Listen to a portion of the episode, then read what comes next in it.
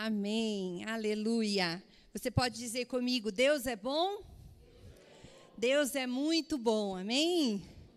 Que alegria estarmos aqui juntos e podermos agora, por alguns minutos, ainda ouvir um pouco daquilo que o Senhor quer ministrar ao nosso coração. Deus é um Deus que fala, amém? Sempre Ele está querendo comunicar conosco, sempre Ele está querendo compartilhar algo do seu coração. E domingo passado, se você pôde estar aqui conosco ou você assistiu virtualmente, nós ouvimos o pastor ministrando sobre a primeira resolução que ele está planejando e organizando para compartilhar conosco nesse início de ano. E quem lembra qual foi a primeira resolução? Honrar a Deus. Amém?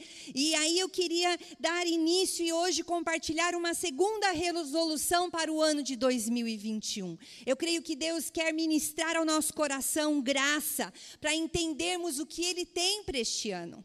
Quando você olha para trás e você pensa no ano de 2020, tantos desafios, não é mesmo? Quem teve desafio aqui? Levante sua mão. Você que está em casa, com certeza teve desafios. Mas uma coisa é certa, Deus permanece no controle de todas as coisas. Eu acho que a sua vida inteira você sempre soube que Deus tinha o controle das coisas. Mas você tinha uma certa segurança, não é verdade? Você sabia o que aconteceria no dia seguinte. Você sabia o que aconteceria de repente é, na semana seguinte? Você saberia disso, porque a vida ia tranquila, não é verdade? Não existia vírus, sim ou não? É, estava tudo tranquilo, você tinha o seu emprego, os seus desafios, mas de repente surge essa situação da pandemia. E nós todos começamos a entender e a viver o que realmente a palavra de Deus diz: que Deus é quem controla todas as coisas. Você e eu não controlamos nada. Ninguém controla nada, a não ser que Ele compartilhe autoridade e direção. E hoje eu quero falar uma segunda resolução para o ano de 2021, mas antes eu quero te ajudar a trazer à memória o que, é uma resolução. Porque é que nesse início de ano, nesse mês de janeiro, queremos compartilhar a cada domingo uma resolução, ou às vezes em dois domingos uma apenas, mas o que é uma resolução? É uma capacidade de decidir. Você está comigo no início desse ano e você tem a capacidade para decidir algumas coisas na sua vida. E quando nós ouvimos que uma resolução como a da semana passada de honrar a Deus, honrar as pessoas que estão ao nosso redor, como isso faz diferença. Então nós ouvimos uma palavra dessa e nós recebemos uma capacidade para decidir andar diante disso. Então, você e eu já não podemos andar sem honrar a Deus e as pessoas, porque nós já temos conhecimento disso, amém? Isso é muito importante. Outra definição de resolução é que é uma maneira através da qual se resolve uma situação. Olha só. Então, algumas resoluções que iremos ver nesse início de ano trará sobre nós, cada uma delas, algo especial para resolvermos as situações que surgirão durante este ano. E também é uma aptidão para decidir e manter essa decisão. Diga assim comigo: resolução é uma aptidão para decidir e manter a decisão. Porque foi tão gostoso domingo passado, sim ou não? Ouvirmos o quanto precisamos honrar a Deus, honrar as pessoas, mas se nós voltamos para os nossos afazeres e nós não mantemos a decisão dentro do nosso coração de que nós precisamos honrar, de nada adianta.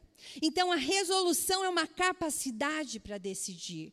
E hoje eu quero compartilhar, talvez metade hoje, metade domingo que vem, mas eu quero falar sobre uma segunda resolução, que é a resolução de vencer a incredulidade. Olha que interessante, nós ouvimos sobre honra na semana passada e hoje, domingo que vem, eu quero compartilhar com você um pouquinho sobre como vencermos a incredulidade. E logo que você escuta essa palavra, você pode dizer, mas pastora, incredulidade é quem não crê em Deus. Se eu estou aqui, eu creio em Deus, como você também crê. Amém, é isso mesmo. Mas você sabe que muitas vezes a incredulidade vem sobre nós de uma forma que não parece a incredulidade. Não sei se você está começando a entender o que eu quero compartilhar nessa noite. Então, há algumas questões do nosso dia a dia que são sinais de incredulidade no nosso coração. Mas como assim, se eu creio em Deus? Vamos ver juntos um pouco hoje e domingo que vem também. E aí eu quero voltar no texto base que o pastor usou a semana passada, Mateus 13, versículos 54 a 58. Perdão, Mateus 13, versículos 54 a 58. E diz assim: E chegando à sua terra, ensinava-os na sinagoga, de tal sorte que se maravilhavam e diziam: De onde lhes vem esta sabedoria e estes poderes miraculosos? Não é este o filho do carpinteiro? Não se chama sua mãe Maria e seus irmãos Tiago, José, Simão e Judas? Não vive entre nós todas as suas irmãs? De onde lhes vem, pois, tudo isto? E escandalizavam-se nele. Jesus, porém, lhes disse: Não há profeta sem honra, senão na sua terra e na sua casa.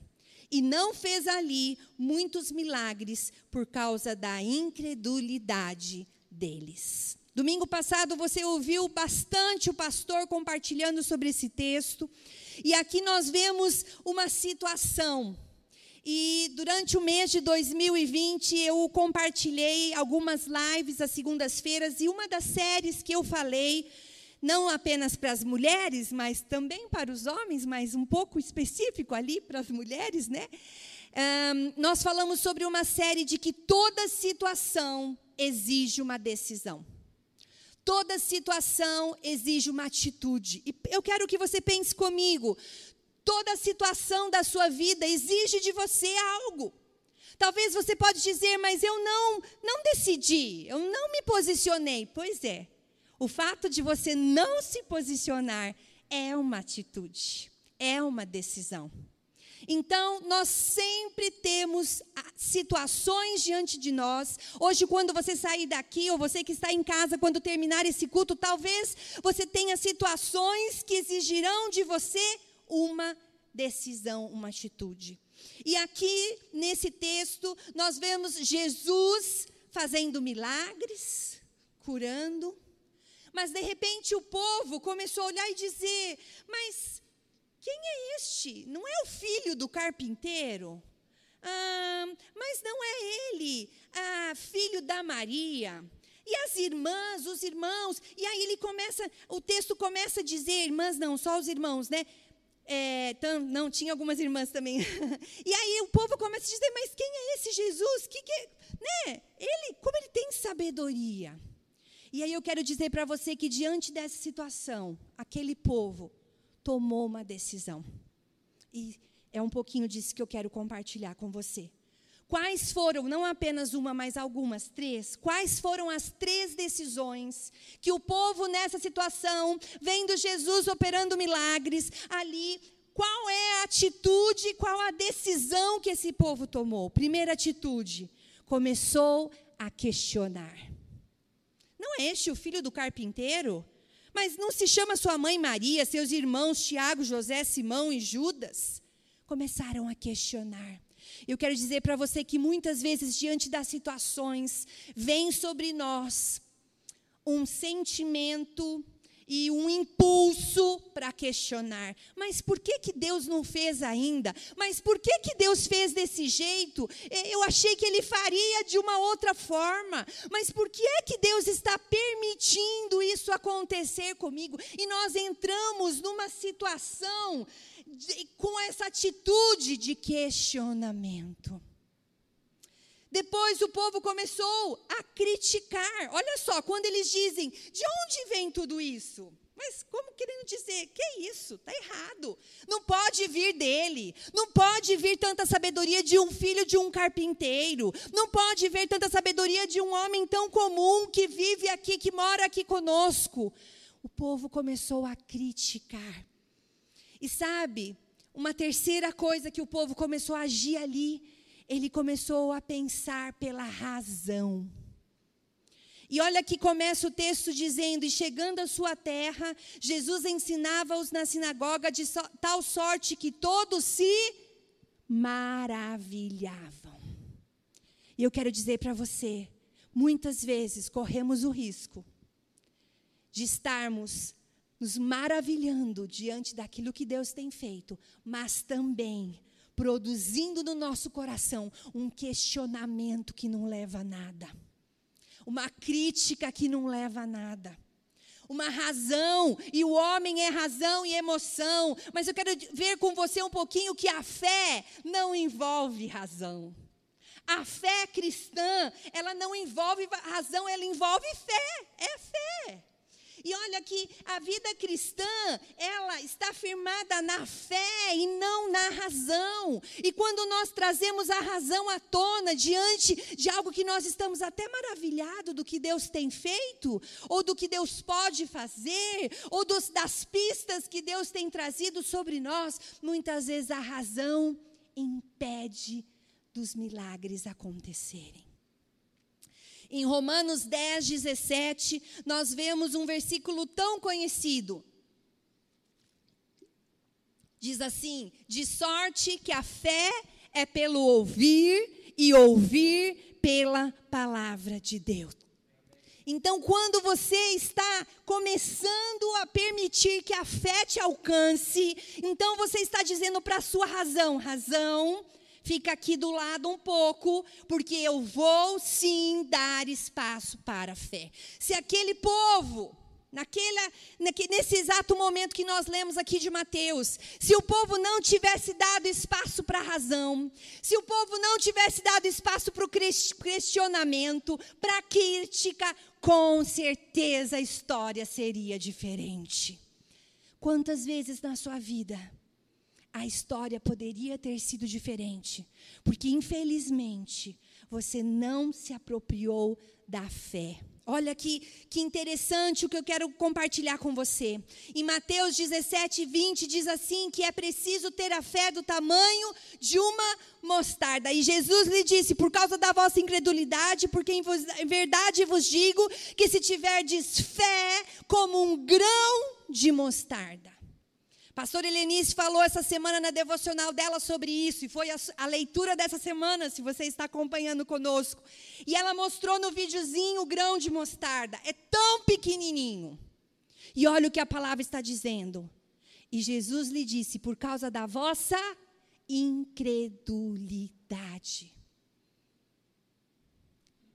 É interessante, porque Jesus, ele está disposto a te alcançar todos os minutos da sua vida. Jesus está disposto a fazer milagres, a mudar a sua história, a agir em seu favor, mas muitas vezes o nosso coração, envolvido por um pouquinho ou por um montão de incredulidade, impede que os milagres aconteçam. É uma resolução para esse início de ano, para que possamos pensar e analisar e tomarmos atitudes corretas para que o ano de 2021 seja um dos melhores anos da nossa vida. Você pode dizer amém? Você pode crer comigo? E olha que interessante, eu quero é, ir com você um pouquinho para Mateus 15, no versículo 11 e no versículo 18. Depois você pode ler todos esses versículos, por causa do nosso tempo, eu estou apenas destacando alguns deles. E diz assim no versículo 11: O que contamina o homem não é o que entra na boca, mas o que sai da boca, isso é o que contamina o homem. Versículo 18. Mas o que sai da boca procede do coração, e isso contamina o homem. Olha que interessante, aqui os fariseus estavam questionando Jesus e dizendo para Jesus: Escuta, Jesus, os seus discípulos não lavam as mãos antes de comer. Olha que coisa simples. E aí então Jesus vem e compartilha com eles isso. Não é o que entra pela boca o que contamina o homem, mas é o que sai da boca. Isso é o que contamina o homem. E eu quero te fazer uma pergunta: que palavras têm saído da sua boca? Mas, pastora, eu sou convertida, eu sou cristã, eu sou líder, eu sou. Eh, não, pastora, eu, eu amo a Deus, eu tenho temor a Deus, eu tenho fé, eu não sou uma pessoa incrédula porque eu creio em Deus. Mas olha, o que é que tem saído dos nossos lábios? O que é, que tipo de palavra. Olha o tipo das palavras que saíram da boca daquelas pessoas que estavam ali com Jesus. Talvez você e eu dessemos muito para estarmos ali diante de Jesus, não é mesmo? Para ouvirmos, para vermos Ele operando milagres pessoalmente. Mas olha, o povo questionou, o povo criticou, o povo permitiu que a razão os cegassem, de tal forma que o versículo desse texto termina dizendo: e não fez ali muitos milagres por causa da incredulidade do coração deles. E eu quero pensar com você um pouquinho aqui que é incredulidade? Ah, talvez a definição básica é quem, crê em, quem não crê em Deus é incrédulo. Então a incredulidade vem daí. Mas sabe, há algumas outras definições de incredulidade que, enquanto eu fui eu, lendo e pensando nesse texto e permitindo que Deus ministrasse ao meu coração, eu comecei a me fazer perguntas essa semana: Deus, onde eu estou sendo incrédula? Deus, mostra para mim, dentro da minha casa, com meu esposo, com as minhas filhas. Deus, com as pessoas ao meu redor, com os planos que eu tenho para 2021. Deus, onde é que eu tenho sido incrédula? Traz revelação para mim, porque eu quero experimentar dos teus milagres neste ano. Eu quero experimentar das tuas respostas. E eu não quero permitir que saia da minha boca palavras, atitudes atitudes, definições, deduções que possam impedir que os teus milagres aconteçam. E enquanto eu perguntava isso, eu fui atrás da definição de incredulidade, que é a falta de fé. Olha só, às vezes a gente pensa que incredulidade é só quem não crê em Deus mas é a falta de fé. E a nossa vida cristã, ela está envolvida por uma aprendizagem. Uma das outras séries que nós ouvimos não foi sobre aprendizagem, você se lembra? E a vida cristã, ela envolve aprendizagem. E sabe, quando nós estamos aprendendo, a gente sempre acerta 100%? Não a gente erra. Então, quando veio a definição de que incredulidade é falta de fé, uma luzinha acendeu no meu coração, e eu quero que nessa noite essa luzinha acenda dentro do seu coração, porque eu comecei a pensar, Deus, quando está faltando fé? Quando eu poderia ter agido em fé?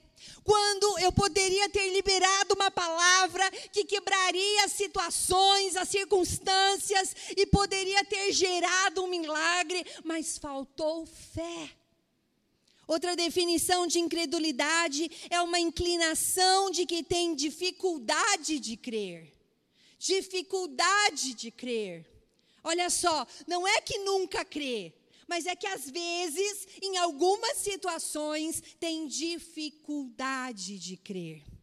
E uma última definição de incredulidade é uma dúvida, uma descrença, uma desconfiança, uma incerteza, uma rejeição dos fatos. E eu comecei a dizer: Senhor, traz para mim clareza onde eu estou sendo incrédula. É tão forte isso, né? Parece estranho. Mas eu creio que essa é uma resolução que nos fará avançar, amém, queridos? Vencer a incredulidade, entender com a razão, mas apoiando-se na fé, nós faremos isso entendimento de áreas da nossa vida que precisam ser extinguidas porque nós precisamos colocar a fé no lugar. E hoje eu quero compartilhar com você duas dois passos para vencermos a incredulidade. Domingo que vem eu quero dar mais dois passos e finalizar essa palavra. E se você estiver anotando, você pode colocar aí então dois passos de como vencer a incredulidade. E o primeiro deles, que é simples, mas que muitas vezes nós não fazemos, é identificando a incredulidade. Eu quero que você saia daqui nessa noite e você que está conosco online, quando esse culto terminar, antes de dormir, que você possa guardar isso no seu coração e dizer: Deus, eu quero identificar a incredulidade no meu coração. Mas, pastora, nós aceitamos ao Senhor Jesus, nós amamos ao Senhor Jesus. Como é que uma incredulidade pode se alojar no nosso coração?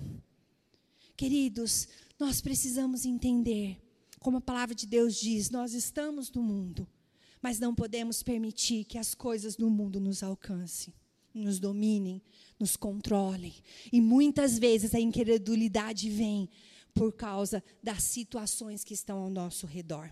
E aí eu me lembrei de Salmo 139, versículo 23 e 24. Tão lindo esse versículo.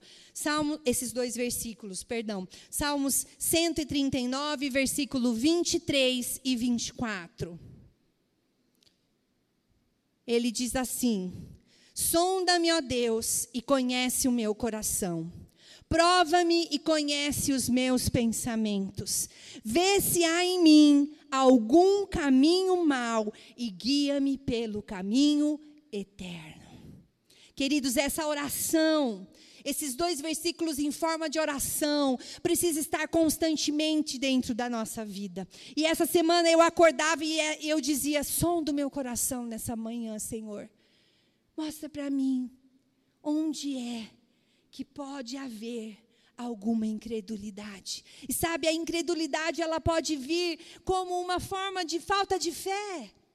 E eu quero te contar uma experiência simples, pequena, mas para mim fez sentido e talvez você pense na sua vida. Sabe, uma das coisas que a, que a incredulidade faz, ela dá espaço para os nossos pensamentos trabalharem. Sem a fé pela razão. E eu estava cozinhando e de repente eu senti uma dor assim, forte. E, e, eu parei assim, me apoiei na pia, e a primeira coisa que veio no meu pensamento, nossa, será que alguma coisa está acontecendo com o Carlos? Ele está voltando do aeroporto. Será que alguma coisa, eu acho que alguma coisa, será que ele bateu o carro? Olha, olha os nossos pensamentos. Será que ele bateu o carro? Quando eu acabei de pensar, será que ele bateu o carro? O barulho da porta aparece e ele entra pela porta. Simples. Mas o que estava acontecendo com o meu coração? Incredulidade. Sabe por quê? Porque eu não estava confiando no Senhor. Uma dor me fez pensar que era um sinal de que alguma coisa estava acontecendo com meu marido, mas espera, ou Deus controla a minha vida e a vida do meu marido, ou eu acredito no versículo que diz: entrega o teu caminho ao Senhor, confia nele, o mais ele fará, ou então eu fico vulnerável aos meus pensamentos. E aqui nesse momento eu dei espaçozinho para a incredulidade, porque eu não exerci fé. Foi tão rápido. Não sei, eu até brinquei com o Carlos e contei para ele. Falei: o que será que teria acontecido se não tivesse chegado logo? Se tivesse passado uns 5, 10 minutos, talvez começasse a, exigir, a, a agir dentro de mim uma guerra. E de repente eu iria acordar e dizer: opa, pensamento, para aí. Mas por que, que eu estou te contando isso? Você percebe como esse espírito de incredulidade, ele não vem como algo não crê em Deus. Ele vem de um jeitinho pequeno, gerando medo, gerando insegurança dentro do seu coração. Um segundo é, passo para vencermos a incredulidade. Então, primeiro, identificando a incredulidade. Sonda no Senhor, que nessa semana você possa acordar de manhã, hoje à noite antes de deitar, dizer: Senhor, sonda o meu coração. Vê se há em mim pensamentos de incredulidade.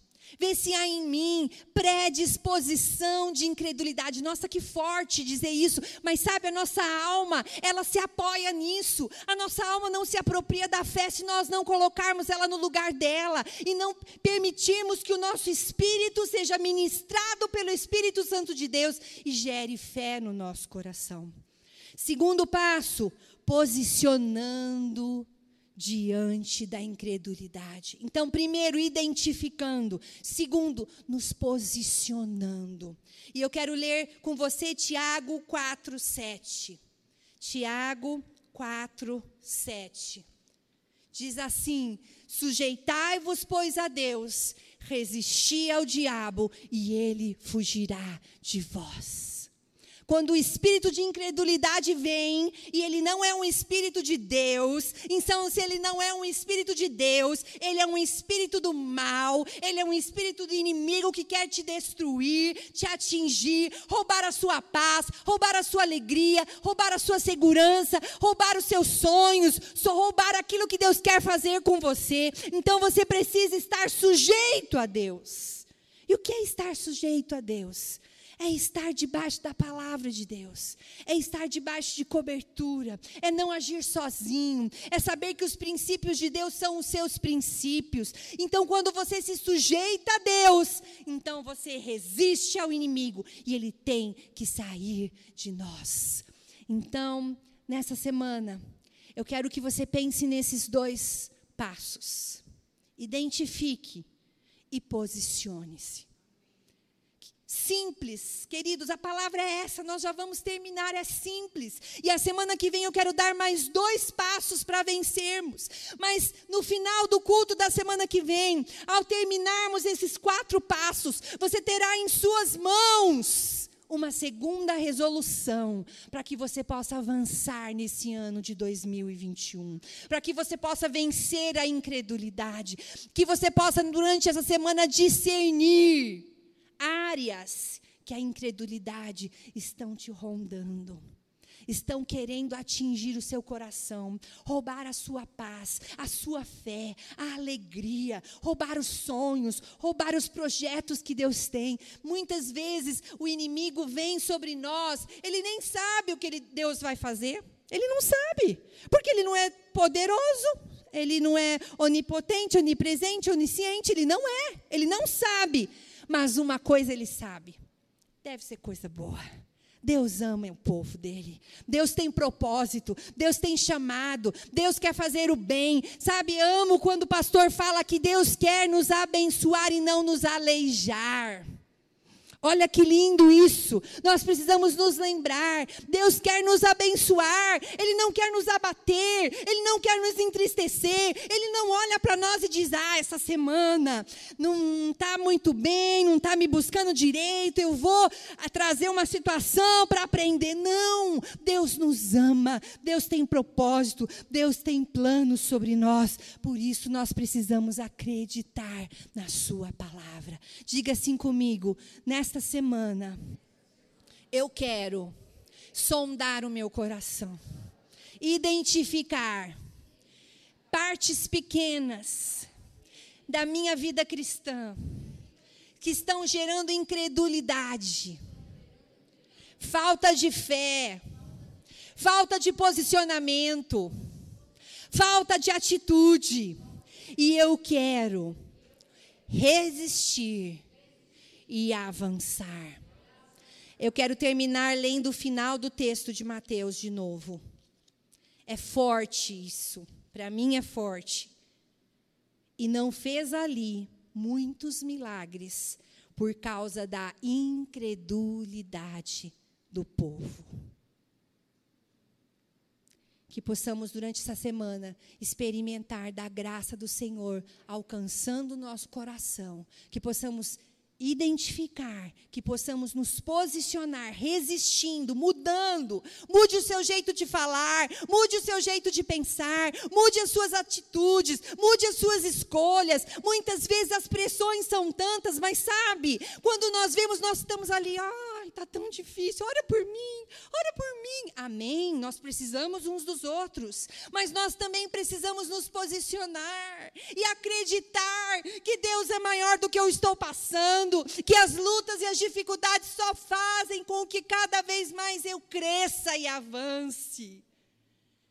Precisamos identificar aspectos pequenos de incredulidade. Quantas vezes a opressão vem sobre nós e a gente não identifica, perdão. E ela fica ali pressionando, e ela fica ali sugando as nossas forças, e a tristeza vem, e foge a alegria, e foge a fé. Mas como pode? Também é luta, também é guerra. Ai, ora por mim, porque eu estou debaixo de guerra. Amém. Vamos precisar uns dos outros, mas também precisamos nos posicionar dentro do nosso coração. A nossa palavra tem que ser positiva, a nossa te palavra tem que ser de fé. Quantas vezes o pastor diz para mim, Débora, mas olha o que você está pensando, olha que você está falando, nós nos ajudamos, nós somos parceiros, e você é parceiro dentro da sua casa, com o seu esposo, com a sua esposa, com os seus filhos, com os seus pais, com os seus irmãos. Faça aliança de parceria para que vocês possam se ajudar e avançar, identificando aspectos de incredulidade, para que possamos avançar nesse ano de 2021. Feche os teus olhos comigo. Pai, nós queremos te agradecer por essa noite. Obrigada pela Sua palavra, porque ela é a verdade.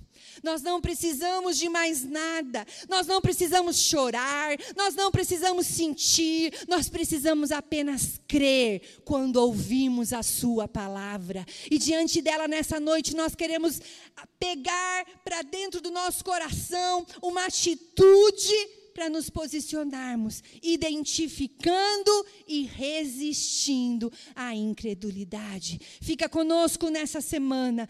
Traz sobre nós clareza, como o Salmo 139 diz: sonde os nossos corações Veja se há em nós aspectos de incredulidade que possamos deixar de lado para experimentarmos os milagres, a vida e o destino e o propósito que o Senhor tem sobre as nossas vidas. Fica conosco nessa noite. Leva-nos em segurança para as nossas casas, debaixo do seu amor. Os irmãos que estão em casa sejam guardados e protegidos e que possamos experimentar nessa semana ouvir a sua voz com clareza e avançar diante dessa resolução, em nome do Senhor Jesus. Amém? Deus te abençoe, aproprie-se disso. Até a semana que vem.